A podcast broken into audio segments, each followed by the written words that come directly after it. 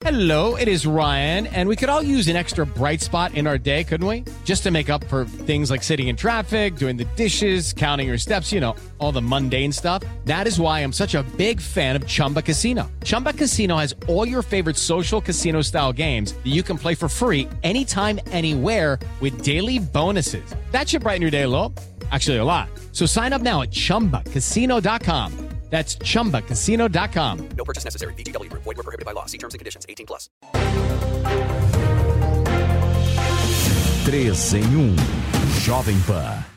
Olá, ótima tarde para você, minha excelência. São 5 horas em ponto nesta quarta-feira, feriado aqui em São Paulo, dia de aniversário de 469 anos dessa cidade incrível que a gente mora por aqui. Parabéns, São Paulo. A gente começa o 3 em 1 desta quarta-feira, contando muito com a sua audiência. Até às 6 horas a gente vai analisar os principais fatos políticos do dia junto com vocês. E olha, eu vou começar o programa de hoje com uma notícia que acabou de chegar. O Pioto até relatou isso isso no jornal agora, porque por meio de nota divulgada há pouco, o ex-presidente Michel Temer divulgou uma certa contrariedade ao atual posicionamento político do presidente Lula. Nessa nota que eu vou pedir para o nosso Eduardo Novak colocar na tela para mim, para que eu possa ler uma nota de minutos. Agora, eu posso até precisar vocês uh, a data, aliás, a data de hoje, mas o horário mais preciso, há cerca de 15 minutos que soltou o presidente Michel Temer. Diz ele depois de uma fala de Lula.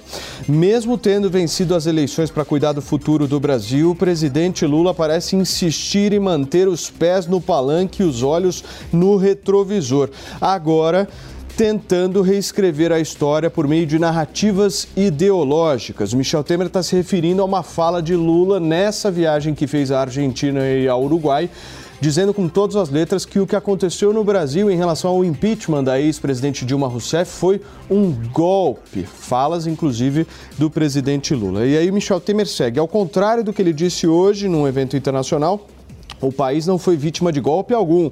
Foi, na verdade, aplicada a pena prevista para quem infringe a Constituição.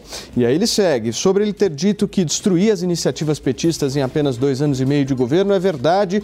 Ele dá uma série de números em que, se vocês quiserem ter mais informações sobre eles, é, basta entrar é, no Instagram de Michel Temer, está lá publicado a nota. E aí ele finaliza dizendo o seguinte: recomendo ao presidente Lula que governe olhando para frente, defendendo a verdade, praticando a harmonia e também pregando a paz. Falas de Michel Temer, ex-presidente da República, de agora a pouco, que eu vou repercutir com o nosso time aqui. Já estão prontos os três que fazem este programa junto comigo: Fábio Piperno, Jorge Serrão e o nosso Vilela. Senhores, ótima tarde de feriado. Um bom tema, Piperno, para que a gente possa começar o 3 em 1 de hoje. Principalmente, eu acho que eu o hum. Vilela e o Serrão, estamos muito ansiosos, certo? Aí os outros dois podem confirmar em relação ao seu comentário de agora. Porque é o seguinte, eu quero tentar fazer um raciocínio com você se nós eh, nos teletransportarmos para 2022, certo? Em que a gente viu vários inquéritos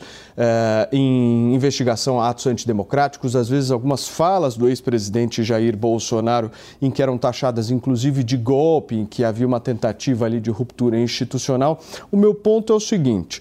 Se o atual presidente da República fala em golpe, ele está falando de um processo em que passou pelo Supremo Tribunal Federal, pelo Judiciário, pelo Congresso Nacional. Ele está, de alguma forma, deslegitimando as instituições. Instituições que, inclusive, têm como membros, por exemplo, uh, o ministro Ricardo Lewandowski e, no caso do Congresso Nacional, o senador Renan Calheiros. Meu ponto para você é muito simples, Piperno. Isso é uma fala antidemocrática de Lula ou não? Não querendo de maneira nenhuma que você comece o programa com um elevado nível de tensão. De forma nenhuma, Paulo Matias. Boa tarde para toda a nossa audiência, para os colegas. Veja, são visões diferentes aí de se interpretar a história. O, o PT, ele desde sempre, o PT é, se utiliza desse discurso do golpe. O PT considera que houve sim, é, porque, inclusive, depois, é, anos depois, a ex-presidente Dilma foi inocentada aí em, em, diversas instâncias, inclusive ano passado, mesmo em setembro do ano passado, foi informado que o Ministério Público havia arquivado a denúncia lá das pedaladas. Então, do ponto de vista da lei, não havia, segundo o próprio Ministério Público, qualquer tipo de irregularidade. Agora, há um processo político. Politicamente, ela foi condenada, havia previsão legal para isso, houve um processo, o, esse processo, os argumentos foram aceitos por mais de dois terços da Câmara, por mais de dois terços do Senado. Então, do ponto de vista da previsão legal para isso, né, para essa condenação política, que é o que valia, né, a Dilma acabou sendo afastada. Agora, é claro que as ações não se extinguiram ali. Os processos contra a Dilma, inclusive a defesa da Dilma, continuou insistindo para que ela conseguisse a sua absolvição legal. E depois disso ela conseguiu. Esse processo, essa, essa, essa história toda, ela tem muitos detalhes controversos, inclusive aquela famosa decisão do ministro Lewandowski em aceitá-la a, a, a, separação da condenação da Dilma, que uma vez afastada deveria ter os seus direitos políticos cassados aí por oito anos. Isso não aconteceu naquele momento, graças a uma manobra lá do ministro Ricardo Lewandowski, que eu, honestamente, não entendi até hoje. Também a Dilma teve contra si votos de muitos dos senadores que hoje apoiam Lula. Aliás, para não ir muito longe, Renan Calheiros e Simone Tebet. Então, esse impeachment brasileira, como foi aquele caso, ele vai deixar, digamos, não dúvidas, mas dar margens a interpretações diferentes para sempre. O Piperno, não é por nada não, mas eu estou achando você com pesos e medidas um pouco diferentes. Por quê? Porque eh, se nós formos analisar, pelo menos eh, enxergando dessa maneira que eu estou enxergando, há uma clara eh, incitação às instituições democráticas numa fala dessa. Você não concorda comigo? Porque no momento em que você diz que houve um golpe no Brasil promovido pelas instituições democráticas, você está, de alguma não. forma, rompendo com é. essa democracia. Ou seja, o meu ponto é o seguinte: hum. o Bolsonaro teve falas golpistas. Para mim, Mas... isso é absolutamente indiscutível. Mas essa fala do Lula não é democrática. Eu não, eu não disse que houve um golpe no Estou achando você muito leve, Piperno, para começar jamais, o programa. Jamais, em momento algum, disse que houve um golpe no Brasil. Disse, eu acho até que houve um puxadinho institucional lá, mas isso é uma outra história. Mas, tecnicamente falando, não houve um golpe. Não, eu acabei de dizer aqui que a condenação política da Dilma, né, pelos mais de dois terços aí do Congresso, isso faz, isso está constitucionalmente previsto. Se está constitucionalmente previsto, não é golpe. O Vilela, eu quero uma avaliação sua da situação, mas também dessa fala do Piperno. Olha, Paulo Matias, Piperno, Serrão e todos que acompanham o 3 em 1, uma boa tarde. Olha, é, primeiro, sobre a fala do presidente da República, Luiz Inácio Lula da Silva, é, eu, por diversas vezes aqui no microfone da Jovem Pan, eu fiz críticas a algumas falas do então presidente Bolsonaro por entender que determinadas falas que ele fazia não, não cabiam na, na boca de um presidente da República. A gente tem que saber separar muito bem o que é uma fala institucional de um presidente da República, no caso, numa atividade feita numa visita oficial de Estado no exterior, em um outro país, é, de uma fala feita num palanque. Num palanque você até pode falar ali um pouco mais, uma coisa um pouco mais exagerada. Dentro de uma fala institucional, não. Bolsonaro foi o zero e vezeiro em falar besteira. Lula já não é de hoje, é o zero e vezeiro em falar besteira. E nesse caso agora, ele atenta contra a lógica da sua eleição. Ele foi eleito dentro de uma lógica da construção de uma frente ampla, esquecendo o que ficou para trás e trazendo os diferentes para um movimento democrático. Não é à toa que o MDB, por exemplo, tem três assentos dentro do Ministério Lula. Não é à toa, por exemplo, que pessoas que votaram pelo impeachment da presidente Dilma têm assento no Ministério do presidente Lula. Então, ao meu ver, essa fala é uma fala absolutamente equivocada, fora de hora e que não se coaduna com a estatura de um presidente da República. E sobre o Piperno, Vilela? Sobre o Eu Piperno- acho que realmente está todo mundo muito curioso para saber. Exato. O Piperno, é, é, ele, nesse momento, ele ele está dando uma, uma passada de pano na situação, na fala do presidente Lula, porque eu tenho certeza que o Piperno também não concorda. O Piperno é uma pessoa extremamente cordial, cortês, elegante. Ele jamais falaria um- uma besteira ou uma, algo tão ofensivo ao ex-presidente Michel Temer como Lula falou. E o que é pior, uma ofensa desnecessária. É uma ofensa de palanque, uma cabeça quente, ainda vai lá. Agora, o presidente Lula, no ar-condicionado do palácio em Montevidéu, não estaria, depois de ter comido uma boa carne, um bom churrasco, tomado um bom vinho, comido um bom, um bom alfajor em Montevidéu, ele não tem, não tem motivo para vir com um grau de ofensa como esse e uma ofensa que coloca em xeque não apenas a conduta do ex-presidente Michel Temer, como das próprias instituições onde os ritos e as instituições acabaram decretando o impeachment da ex-presidente Dilma Rousseff. Ô Serrão, eu quero entender um pouco se isso que a gente relatou agora, essa fala do presidente Lula, pode ser considerada uma fala que atenta contra as instituições democráticas. Saudações, meus amigos, meus amados haters. Vamos dar parabéns para os aniversariantes de hoje, né? Na ordem: São Paulo, a TV Gazeta, que também aniversaria hoje, e o ministro da Fazenda, Fernando Haddad. Parabéns para todo mundo. Agora, não dá para dar parabéns para essa fala do presidente Lula.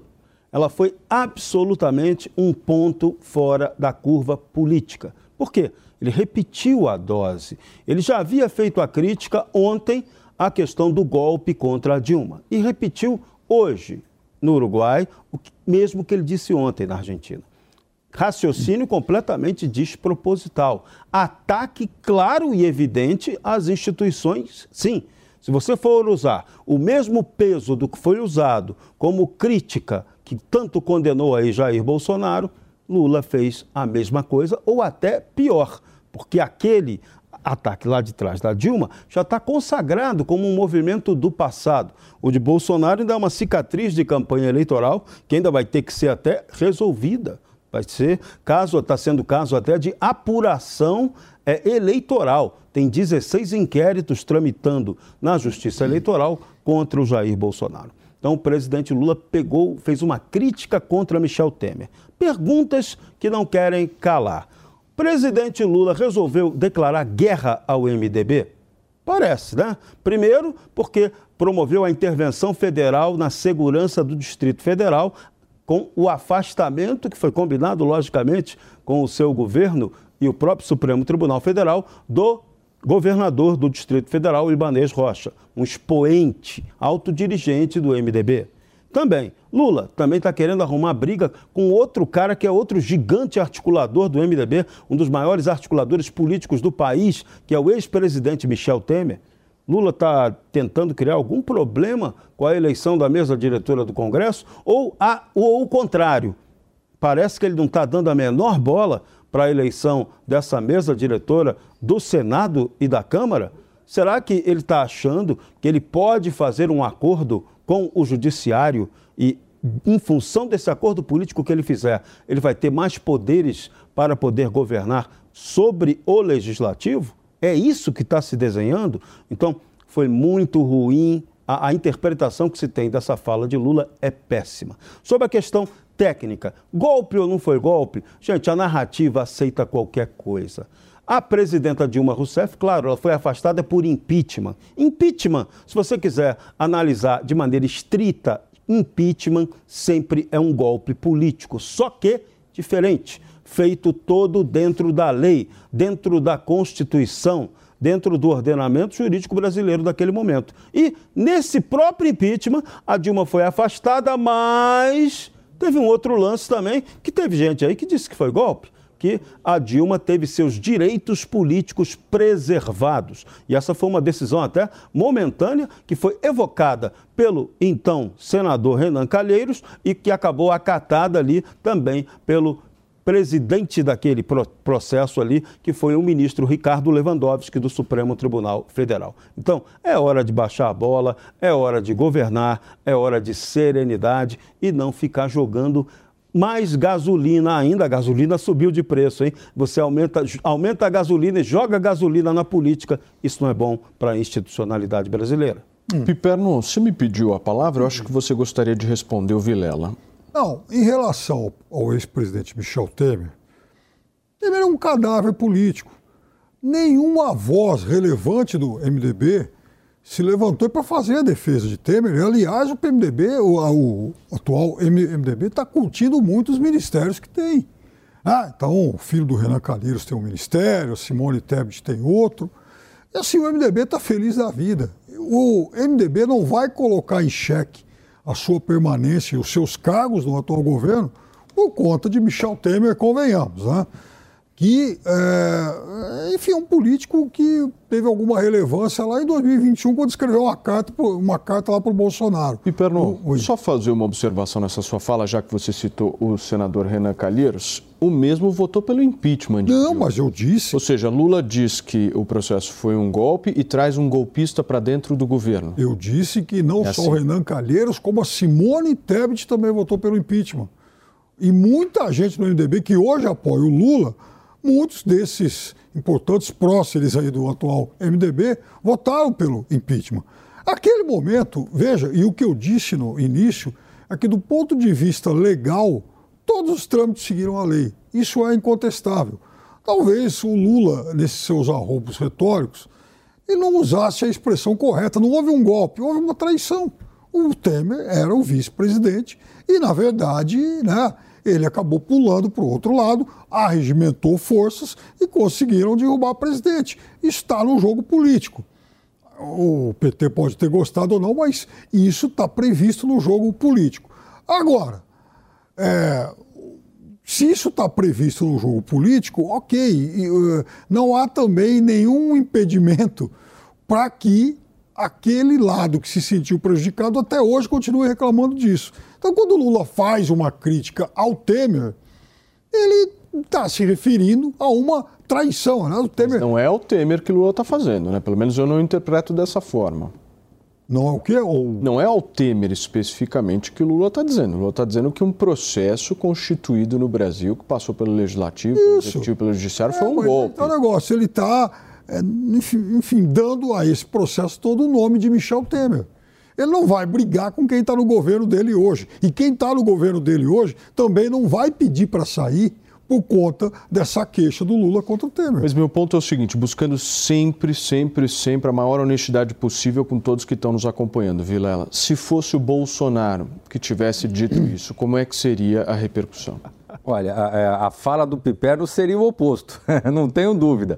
Porque, de fato, eu, eu compreendo a lógica do que o Piperno está querendo colocar, embora eu discorde, mas eu compreendo o que ele quer colocar. Mas eu vejo que o, o centro da discussão, ele é se um presidente da República pode falar esse tipo de coisa num evento oficial, numa fala oficial, dentro de um, de um evento internacional. Quer dizer, você chegar em um evento internacional, no, no palácio do presidente da República de uma outra nação, e denunciar ao mundo que houve um golpe de Estado em 2016, me parece algo muito forte. Esse presidente colocar em xeque as instituições do Brasil.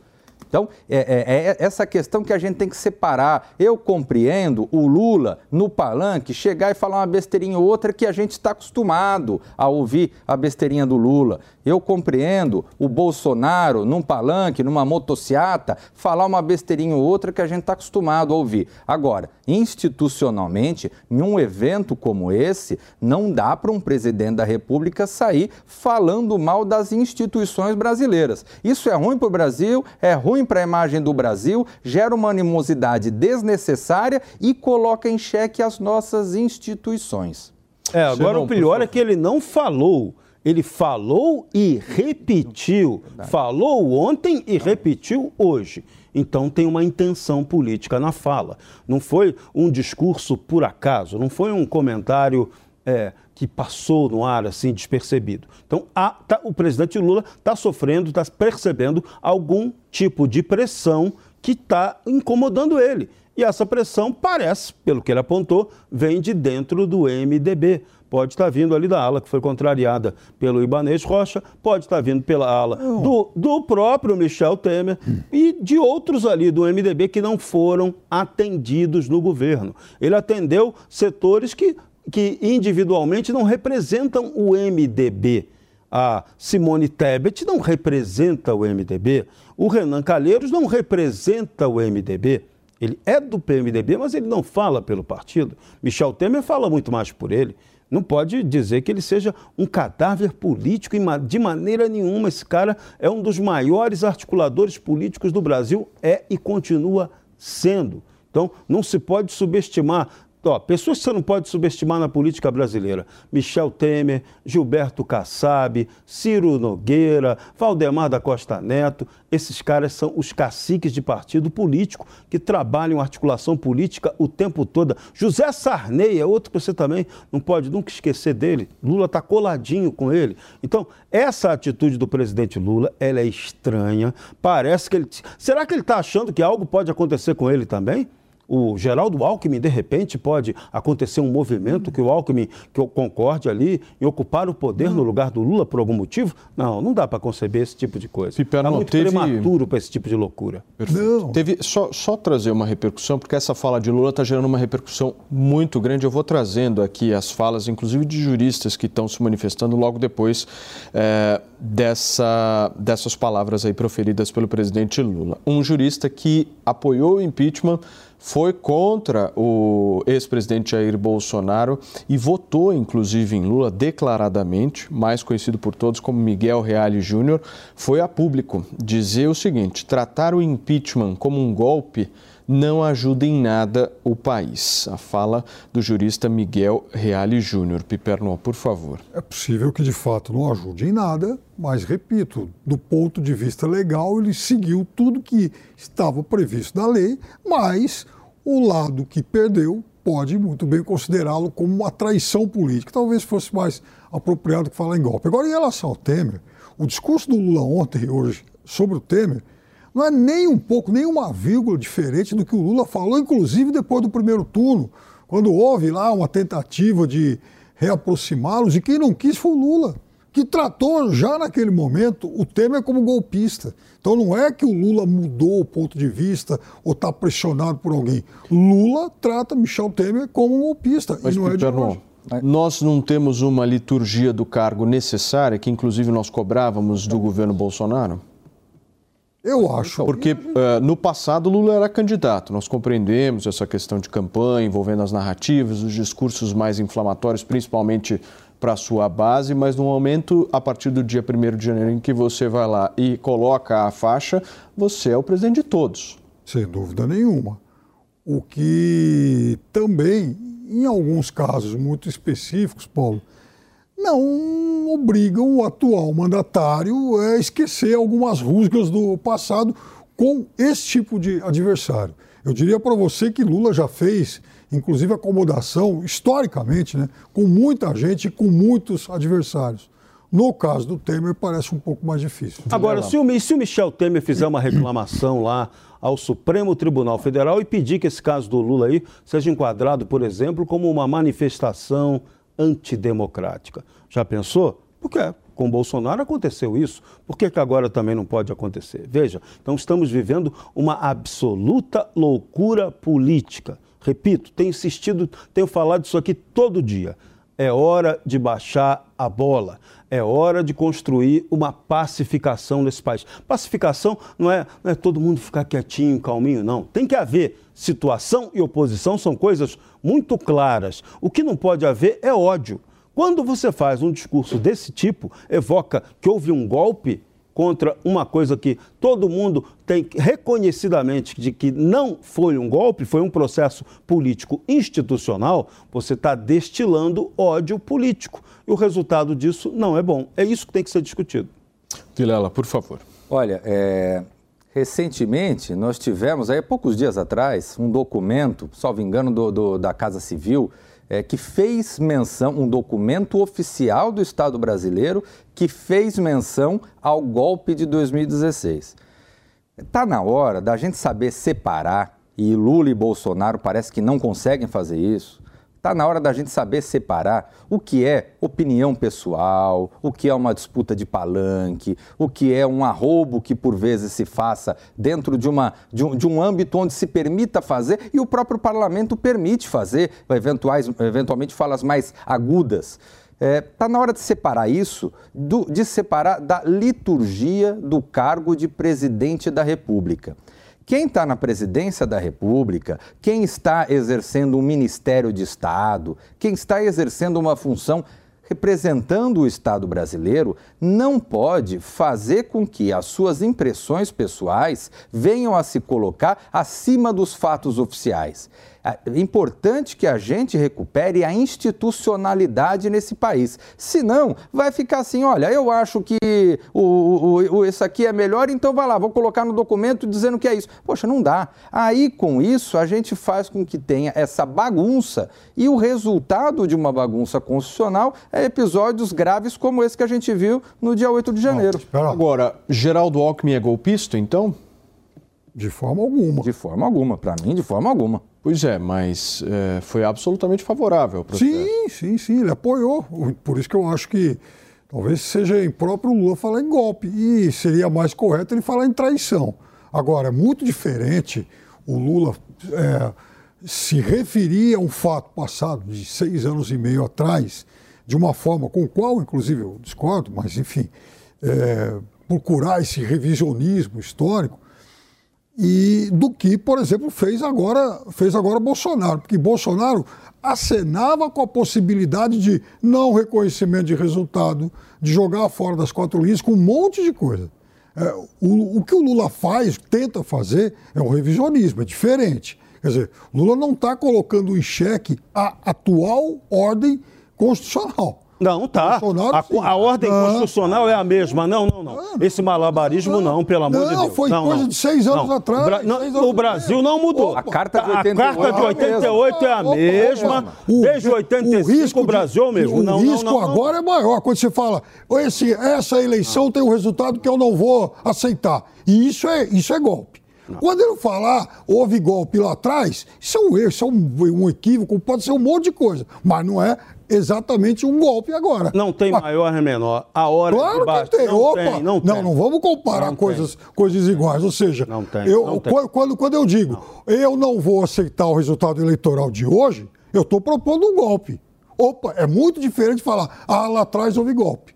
Lá atrás houve golpe na sua opinião, quer dizer, mas o fato é que esse re, o revisionismo não vai mudar o que já está feito. Piperno, então nesse sentido, hum. quando o Bolsonaro exaltava na presidência hum. da República, exaltava brilhante Ustra, exaltava os comandantes militares do país, é, é tudo bem também, é a opinião dele, ele de pode fazer isso. Nenhum, de Poxa, jeito Então, nenhum. quer dizer, dois pesos, duas medidas. Não, não, não. Quando, quando o Bolsonaro falava que o Ustra era o herói dele, do ponto de vista legal, isso não tinha mais a menor importância, porque já ficou para trás. Agora, do ponto de vista moral, sim. Mas ele é um presidente é. da República. Então, do ponto de vista moral, muita gente condenou, inclusive eu. E o Lula pode? É, então, do ponto de vista legal, é, moral, você pode condenar o que o Lula falou sobre o passado.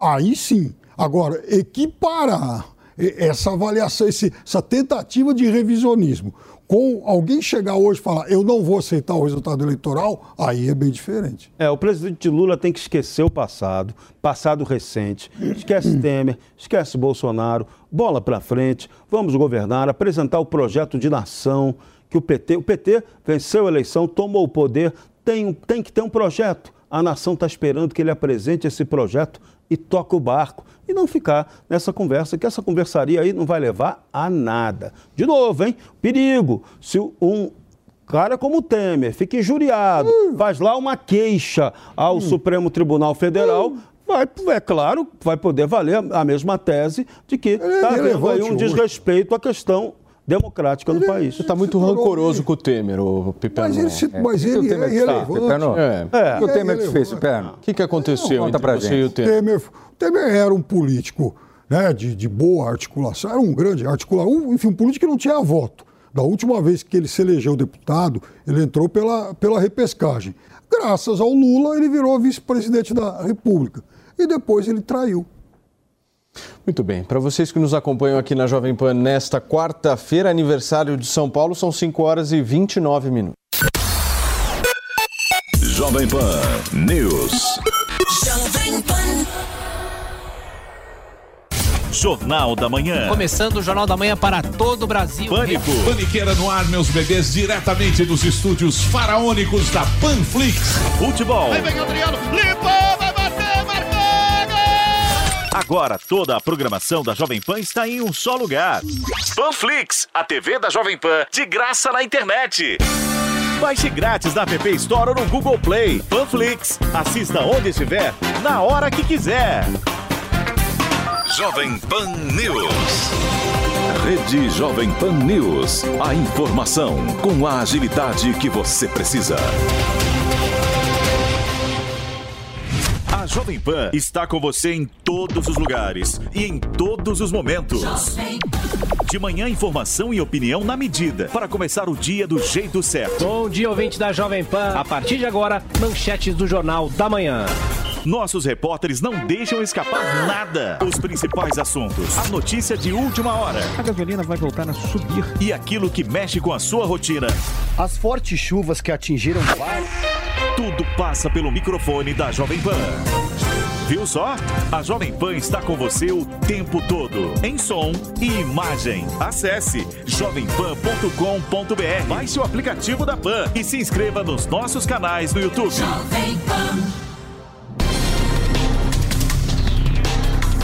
Um debate de assuntos diferentes, atuais e polêmicos. Aqui nós mostramos os dois lados da notícia, respeitando a diversidade de opiniões. Você é a favor ou contra? Concorda ou discorda?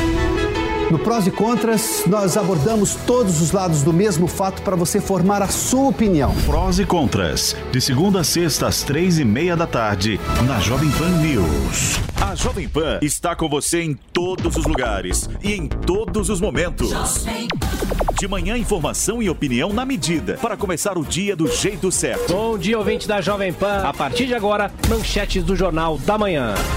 No começo da tarde, a equipe de esportes da Jovem Pan entra em campo com você. Olá, estamos juntos mais uma vez para mais uma edição do nosso Esporte. Para analisar os lances polêmicos e discutir à vontade. Não é porque o mundo aplaude que o cara tem razão em tudo, Flávio. Ao longo do dia, nossos repórteres não deixam escapar nada. O ministro da Educação é contra. Os principais assuntos, a notícia de última hora A gasolina vai voltar a subir. e aquilo que mexe com a sua rotina. As fortes chuvas que atingiram vários. Tudo passa pelo microfone da Jovem Pan.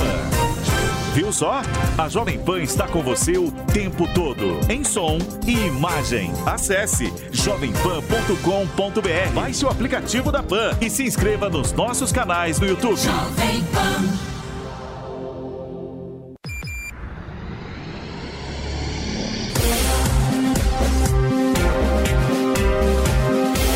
Esta é a Jovem Pan News. A rede da informação. pragmatismo é esse. Ah, isso é legal, isso é o desejável, isso é bom para o Brasil ou não?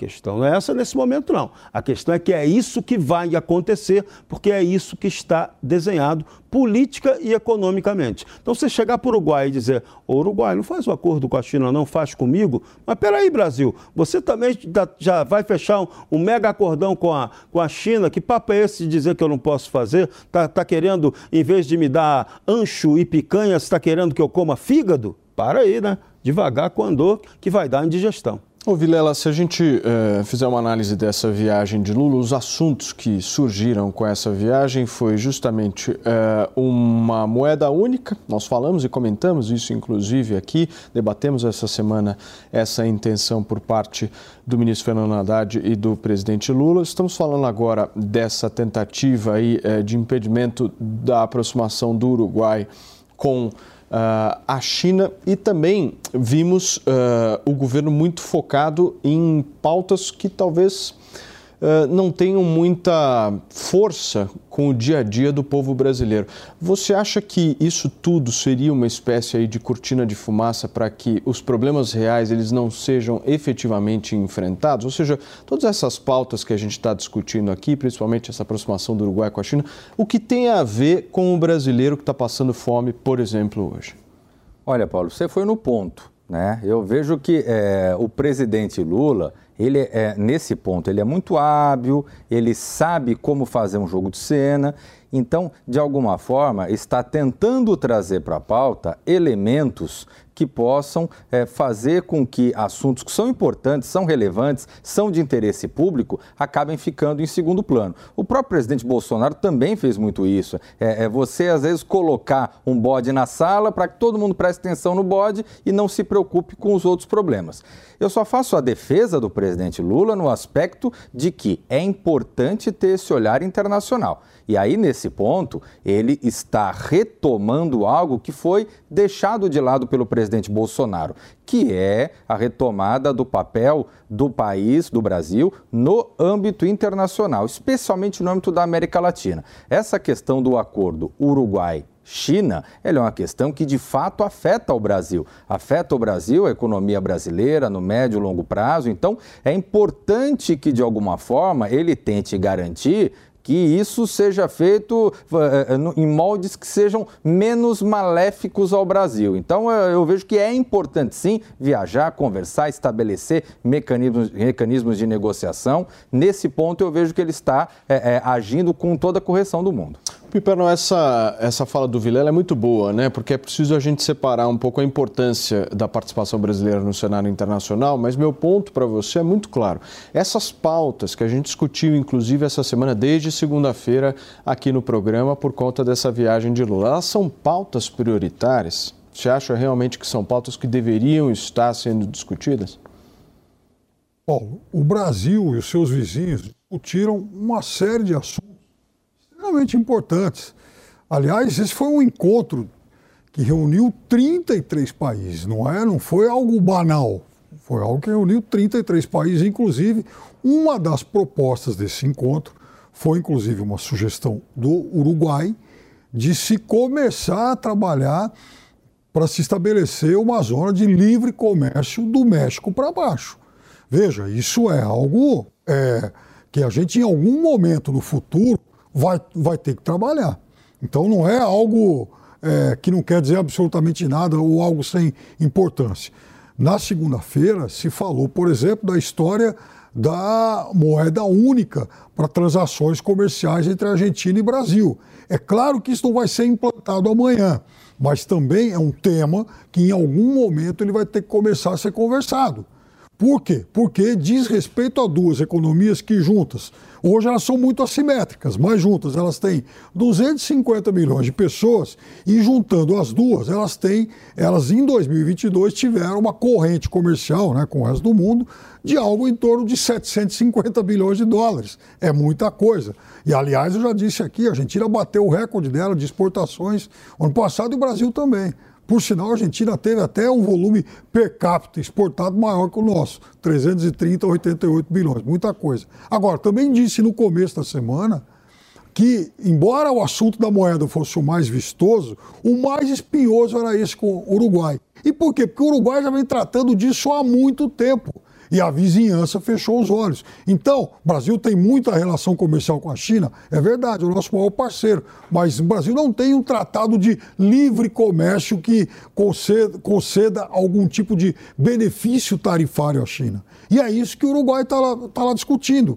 E hoje, ao final da reunião, o presidente uruguaio falou: olha, a gente sabe que há diferença e tal, mas o Uruguai tem necessidades, ele vai seguir em frente. Ele foi muito assertivo em relação a isso. O Uruguai está muito seguro em relação àquilo que ele quer. E não é só com a China. O Uruguai também negocia tratados com o bloco transpacífico, com o Reino Unido e com a Turquia. O que, que vai significar isso para o nosso consumo interno aqui? É que não vai mais existir Mercosul, se, ou então o Mercosul não vai mais contar com o Uruguai, caso isso tudo seja enfim, aprovado. Agora, é fácil isso do outro lado? Também não. Piperno, Desculpa interrompê-lo, não sei se isso também é obra do ex-presidente Michel Temer, mas seu microfone está falhando um pouquinho. Daqui a pouquinho eu vou retomar com esse seu raciocínio enquanto a nossa produção ajusta isso. É golpe, Vilela, é golpe. É, eu não sei, tá meio estranho isso, mas daqui a pouquinho o Piperno vai retomar o comentário dele exatamente do ponto onde ele parou. Vilela, eu só quero um pouco da avaliação tua a respeito desse, dessa questão que o Piperno levanta, né, sobre o Mercosul. Muito se discute a importância do Mercosul, enfim, dele se manter vivo. Ele precisa mesmo se manter vivo? No que, que ele muda as nossas vidas? Olha, o Mercosul é algo que poderia ser muito útil. Em tese, ele veio dentro de um sopro de modernidade das relações internacionais, de relações comerciais. Ele poderia ter se tornado algo grande, algo vistoso, especialmente no momento onde Brasil e Argentina estavam mais próximos em termos de tamanho de suas economias, de pujança de suas economias. É, o fato é que nesses 30 anos ah, se acentuou muito a diferença do Brasil em relação à Argentina e, e, naturalmente, em relação aos demais países. Nesses 30 anos, não se conseguiu chegar na construção de um efetivo bloco econômico, de um bloco que negociasse não apenas internamente, mas juntos com outras partes do globo. Então, na prática, o Mercosul ele ficou uma coisa um pouco sem sentido. Ele é algo que pode ser interessante, pode ser bom, pode ter duas ou três coisinhas que estejam andando bem, mas é muito pouco dentro de uma lógica de integração nacional. O fato é que hoje, quando você olha uma fotografia de Brasil, Argentina, Paraguai, Uruguai, você vê é, distorções muito graves. E o próprio Brasil, que em tese poderia ser uma Alemanha, poderia ser um capitão desse time, é, na prática não soube se colocar, não conseguiu ou não teve interesse em se colocar nessa posição. Portanto, eu vejo que o Mercosul, se não fadado à extinção, ele é fadado a continuar no cantinho da sala ali, sem ocupar muito espaço, sem atrapalhar ninguém.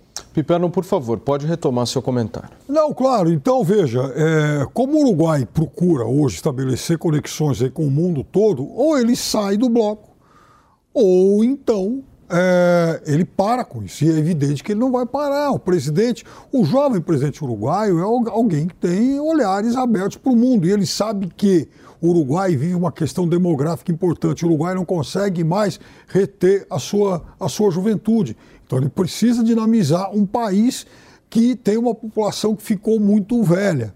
Agora, o Uruguai, ele tem uma nascente indústria do petróleo, ele é um importante player na questão das commodities agrícolas, grande exportador de carne, então é claro que interessa a China, interessa lá um pedaço da Europa. Agora, o fato é que o Mercosul não foi atraente até hoje, não foi sedutor o suficiente para sair dessa, eh, enfim, dessa fronteira. Tem esses quatro sócios, quatro parceiros desde o início e não consegue, por exemplo, atrair Peru, Colômbia, Chile, que são outras economias dinâmicas aqui na América do Sul. Então quem tem que mudar, eu acho, é o Mercosul. Pipe... Ô, Serrão, por favor, para fechar. É, a concepção de Mercosul ela seria eficiente se as economias da América Latina tivessem sido eficientes.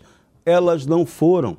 A América Latina passou por uma clara desindustrialização. O Brasil é exemplo disso. Então, ela, onde deveria haver uma pujança econômica para a formação de um bloco econômico, houve gestão medíocre da economia. Então, como é que se cria um mercado dentro da mediocridade? Você não cria. O Mercosul virou isso. Então, hoje ele é um tratadinho que vai ficar restrito a relações que já existem. Querer ampliar isso não funciona. Essa retórica diplomática que o PT está tentando colocar aí de liderança regional, isso é muito bonito com papo furado de foro de São Paulo, de grupo de Puebla, mas do ponto de vista prático, de força real, quem está chegando para comandar a América Latina é a China.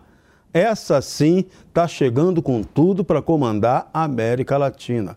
O resto é coadjuvante. Só, desculpa. Por favor, Pepe. Uma coisa sobre isso. Quer dizer, não é à toa, e aliás, também por isso, sei lá, que foi importante, que os Estados Unidos, eu até falei sobre isso ontem, mandaram para participar desse encontro o ex-senador Christopher Wood, que, que é hoje um, enfim, um graduado assessor do presidente Biden para assuntos aqui da América Latina, e ele se reuniu com o presidente Lacage ontem, exatamente porque os Estados Unidos também querem saber que história é essa de aproximação com a China. Esse é também o interesse americano, saber por que, que a China consegue conquistar tanto espaço no comércio com a América do Sul. Porque ela é pragmática, isso. porque eles fazem, é. eles estão fazendo querem, direito. Querem Exatamente. É isso. Eles estão sendo extremamente profissionais. Esse negócio de ficar esculachando o chinês só por questão ideológica, isso é besteira. Do ponto de vista pragmático, Lógico. profissional, eles estão dando show em várias áreas. Então é muito importante, inclusive, é, seria bacana a indicação, né?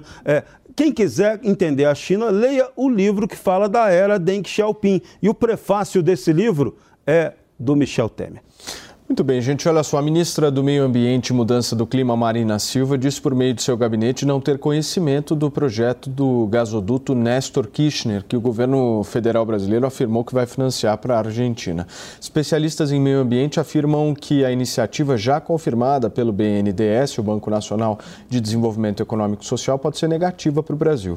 O motivo é que as técnicas previstas para serem colocadas em prática para o funcionamento do gasoduto registram relatos de de impactos socioambientais e de saúde e também é, de serem poluentes. É a exploração de gás é, de xisto. É o que diz, inclusive, o gabinete da ministra. Como é que fica essa história, hein, Serrão? Se você puder me. Não, não, não. Olha, essa foi bacana pra caramba. Parece o modo petista de operar. Olha, como a gente não sabe, como eu não tomei conhecimento, então, ok, tá tudo certo.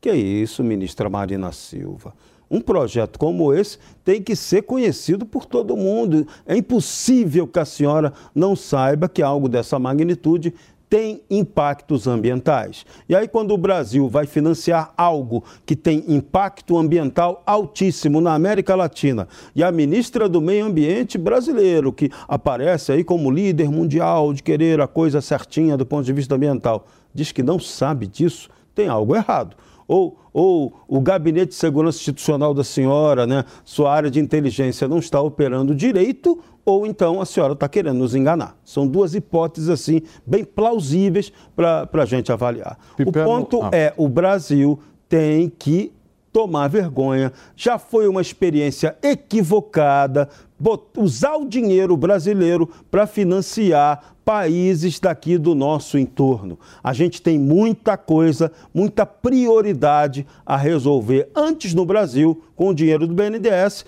para depois poder emprestar para os outros. Isso aí está pegando mal no início do governo Lula. Foi mais um gol contra do presidente nota menos 13 para essa jogada errada. O Piperno, muitos falam, até o Serrão citou essa palavra empréstimo nesse caso uh, para a Argentina, mas o que nós vimos, inclusive no passado, acontecer no Brasil, não foi um empréstimo, né? foi uma verdadeira doação, porque não pagaram. Depende. A Venezuela deu um calote muito grande e não pagou ainda. Seria, inclusive, muito estranho se o Brasil voltasse a abrir linhas de financiamento para um cliente que não paga, um cliente inadimplente. Angola, por exemplo, onde também o Brasil andou financiando projetos, pagou tudo. E a Argentina pagou, ah, tem hoje uma pequena dívida de 26 milhões de dólares. É, digamos, a última parcela, finalzinho, ou seja, pagou também o, enfim, os projetos que foram feitos lá, projetos esses que foram financiados porque contaram com a participação de empresas brasileiras na sua execução. O que aconteceria agora? E o Haddad, inclusive, foi até mais longe em relação a isso. Diz que a partir de agora, o, enfim, o tomador desses financiamentos teria que dar garantias mais sólidas e tal. Mas a questão não é nem essa agora. A questão é exatamente a qualidade desse gás. Então, se alguém chegar para Marina Silva e falar, olha, tem um gasoduto feito no Chile e lá o, o gás é de qualidade muito ruim, é poluente e tal, não é problema dela como não seria problema dela esse gasoduto Nestor Kirchner. O problema é que esse gasoduto vai até a fronteira com o Rio Grande do Sul, exatamente porque ele pode abastecer depois o Brasil. O Brasil é importador de gás, né? Então, como é que o Brasil vai importar gás poluente, gás de qualidade ruim? É isso que tem que ser discutido. Eu peguei um dado aqui interessante dos financiamentos do governo federal realizados até junho de 2022 e nós temos ao todo mais de 10,5 bilhões de dólares que foram financiados pelo governo brasileiro nessas obras eh, em outros países que a gente está relatando aqui. E uma inadimplência que bate os seus 10% desses financiamentos, alcançando aí mais de um bilhão de dólares. É um número alto, né? Mas tudo Vilela? Venezuela. Olha, o, o Brasil tem hoje, segundo o presidente da República até frisou na sua manifestação de hoje, 33 milhões de pessoas passando fome. É, uns dizem 120 milhões, né? A Isso Maria... que eu ia falar, esse número está um pouco confuso. É, hoje um número dia. confuso, mas va- va- vamos partir do, do número que foi colocado pelo presidente: 33 milhões de pessoas passando fome. Luiz Inácio Lula da Silva, ele é presidente de um país de 215 milhões de pessoas, dos quais 33 milhões de pessoas passam fome. Tem um, um jornalista esportivo que ele dizia, né? O que, que eu vou dizer lá em casa? Eu quero perguntar para o presidente Lula como é que ele vai explicar para o cidadão brasileiro, especialmente para esses 33 milhões, que ele está pegando dinheiro brasileiro, está emprestando para um outro país no exterior, ao invés de pegar esse dinheiro e se utilizar para o financiamento de medidas, para uma série de, de, de, de possibilidades que venham a trazer, a gerar emprego, a gerar renda, a gerar estratégias de combate à fome dentro do país. Não tem explicação especialmente para as pessoas que mais precisam. E o presidente Lula gosta muito de falar dessas pessoas né, nos seus discursos, nas suas falas. Então, fica a pergunta, presidente, o que, que eu vou dizer lá em casa, presidente? É, e esse tipo de dinheiro do BNDES é um dinheiro que tem que ser usado em operações estruturantes, em infraestrutura. O Brasil é um país que tem o desafio do saneamento. Aprovamos um marco do saneamento e ainda não fizemos o dever de casa. Então, todo o dinheiro que fosse canalizado de BNDES e outros organismos deveria ser utilizado basicamente para isso, porque o saneamento ele é gerador direto de saúde, de melhores condições de vida, além de gerar recurso para as empresas que vão envolver nisso. Ele é um trabalho gerador de emprego, renda, sustentabilidade e saúde. Então o foco tem que ser o Brasil e não emprestar dinheiro para os Pede. outros. Ele, o foco pode ser empresas brasileiras. Ou seja, uma empresa brasileira fala: olha, eu estou disputando uma concorrência, sei lá, no Chile. Só que eu preciso levar uma garantia de financiamento. Você me concede esse você concede o financiamento porque eu tô, porque nós somos, porque à medida em que eu faço o serviço lá, nós passamos a ser também exportadores de serviço. Em algum momento isso vai ser pago. Isso é, são transações normais. Há obras feitas aqui no Brasil que também captam financiamentos externos. Exceto com a Venezuela e com Cuba, Mas que isso não aconteceu. Ah, não. Cuba pagou, deu charuto, né? Eu acabei Agora, de falar, que, por exemplo, a Venezuela está dando um calor. Então seria inclusive imoral o Brasil voltar a financiar projetos lá. Do ponto de vista de gestão, no mínimo, há uma falha de comunicação aí, né? Porque um presidente da República chegar a público e declarar um projeto dessa dimensão sem a sua ministra que cuida da área saber, como é que você vê isso? Eu acho que você pode ter razão, sim. Talvez tenha havido uma falha de comunicação, até porque também, provavelmente, se pensou em financiar. Veja, se uma empreiteira brasileira vai lá e fala: olha, governo, me arruma um financiamento porque eu vou construir um gasoduto. Certamente, Paulo, essa empresa brasileira que quer fazer essa obra, ela não deve estar muito preocupada se o gás é de boa ou de má qualidade. Muito bem, são 5 horas e 52 minutos. E olha, gente, só nesta semana, missões humanitárias realizadas pelo Exército entregaram mais de duas e meia toneladas de alimentos nas comunidades da terra indígena Yanomami, em Roraima. Segundo o CESAIAS, a Secretaria Especial de Saúde Indígena, os principais problemas de saúde que assolam os indígenas são a desnutrição e a malária. Militares têm atuado de forma intensificada na região desde dezembro do ano passado e vem auxiliando nas recentes missões aos Yanomamis. A Polícia Federal abriu um inquérito para apurar se houve crime de genocídio contra os indígenas da etnia Yanomami. A informação foi confirmada pelo atual ministro da Justiça, Flávio Dino. Além de genocídio, a investigação vai apurar os crimes ambientais, omissão, omissão de socorro relacionados, inclusive, a essas terras indígenas Yanomami. Um comentário muito curto, Vilela, por favor. Olha, se a moda pega de você abrir inquérito para analisar é, ação ou omissão política, daqui a pouco vai ter que abrir inquérito para analisar também por que, que se está emprestando recursos para um outro país em detrimento de 33 milhões de brasileiros passando fome. Então, Perno, por favor. Eu acho que se a suspeita tem que ter investigação. Agora, eu disse a semana toda: o fundamental primeiro é assistir as pessoas que estão passando fome. Senhores, eu preciso ir para um rapidíssimo intervalo comercial. Na volta tem mais 3 em 1 aqui na Jovem Pan, são 5 horas e 54 minutos.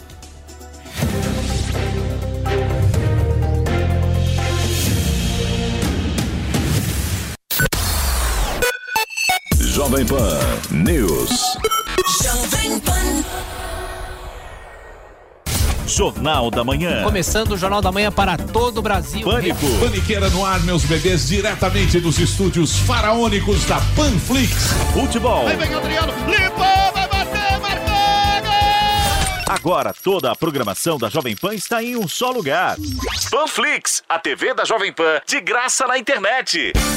Baixe grátis na App Store ou no Google Play. Panflix, assista onde estiver, na hora que quiser.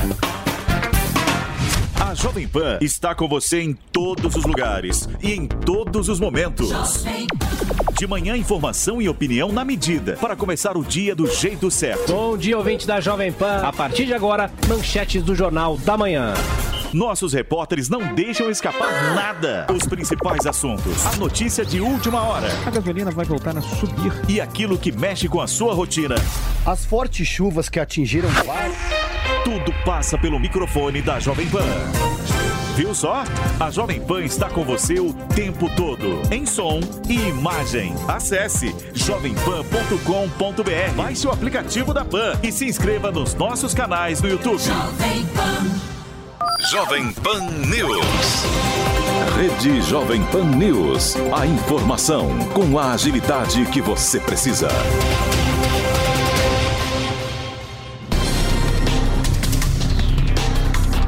Um debate de assuntos diferentes, atuais e polêmicos. Aqui nós mostramos os dois lados da notícia, respeitando a diversidade de opiniões. Você é a favor ou contra? Concorda ou discorda?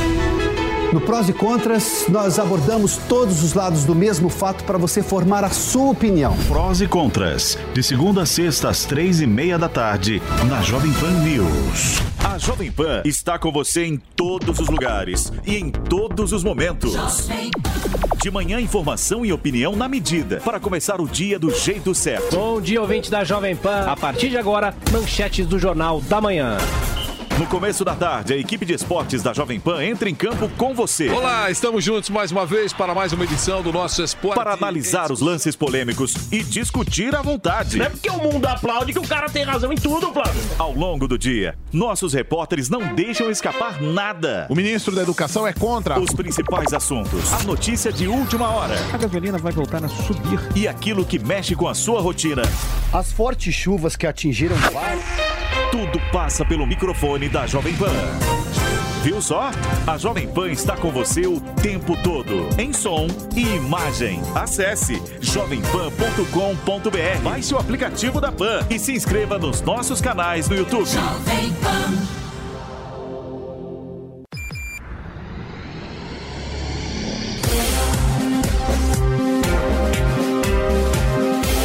Esta é a Jovem Pan News. A rede da informação. Tolerante com quem é intolerante com a própria democracia. Para o magistrado, desde que foi instaurada a Constituição de 88, nunca houve um episódio tão grave quanto o último dia 8 de janeiro. O prejuízo causado pelos atos violentos pode passar dos 18,5 milhões de reais. Eu vou dar um tweet para cada um de vocês para a gente fechar o programa hoje. Vilela começa. Olha, a frase do ministro Gilmar Mendes é perfeita. Não se pode aceitar esse tipo de prática violenta e intolerante que aconteceu contra o Estado brasileiro e contra a democracia. Serron. Gilmar Mendes tem razão. Política é situação e oposição, é guerra. Mas sem barbárie e violência. E Perno, por favor, eles foram muito sucintos. Se você quiser utilizar um pouco mais de tempo. Olha, Paulo, eu acho que a intentona aí de 8 de janeiro ela tem que ser rigorosamente punida. Isso é uma mancha, isso é uma nódoa no, aqui na democracia brasileira que tomou uma grande facada e não pode e, e tudo que aconteceu lá não pode ficar impune. Então, cadeia para esse monte de jagunços e cangaceiros políticos aí. Muito bem, senhores, muito obrigado pela companhia neste feriado aqui, junto com o Cristiano Vilela, o nosso Jorge Serrão, Fábio Piperno, fizeram deste programa um sucesso absoluto de audiência. Muito obrigado a vocês todos que ficaram com a gente até aqui. Você continua na programação da Jovem Pan News, porque coladinho tem os pingos nos is, em seguida o Jornal Jovem Pan, você sabe muito bem. Aqui tem debate, aqui tem discussão. A gente volta amanhã às 5 horas, esperando cada um de vocês. Mais uma vez, muito obrigado. Sem vocês, a gente não estaria aqui. Tchau.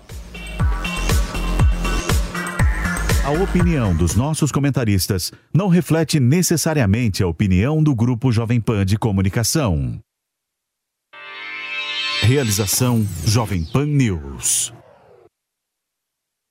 Lucky Land Casino asking people what's the weirdest place you've gotten lucky? Lucky? In line at the deli, I guess? Aha, in my dentist's office. More than once, actually. Do I have to say? Yes, you do. In the car before my kids' PTA meeting. Really? Yes. Excuse me, what's the weirdest place you've gotten lucky? I never win and tell. Well, there you have it. You can get lucky anywhere playing at LuckyLandSlots.com. Play for free right now. Are you feeling lucky? No purchase necessary. Void where prohibited by law. 18 plus. Terms and conditions apply. See website for details.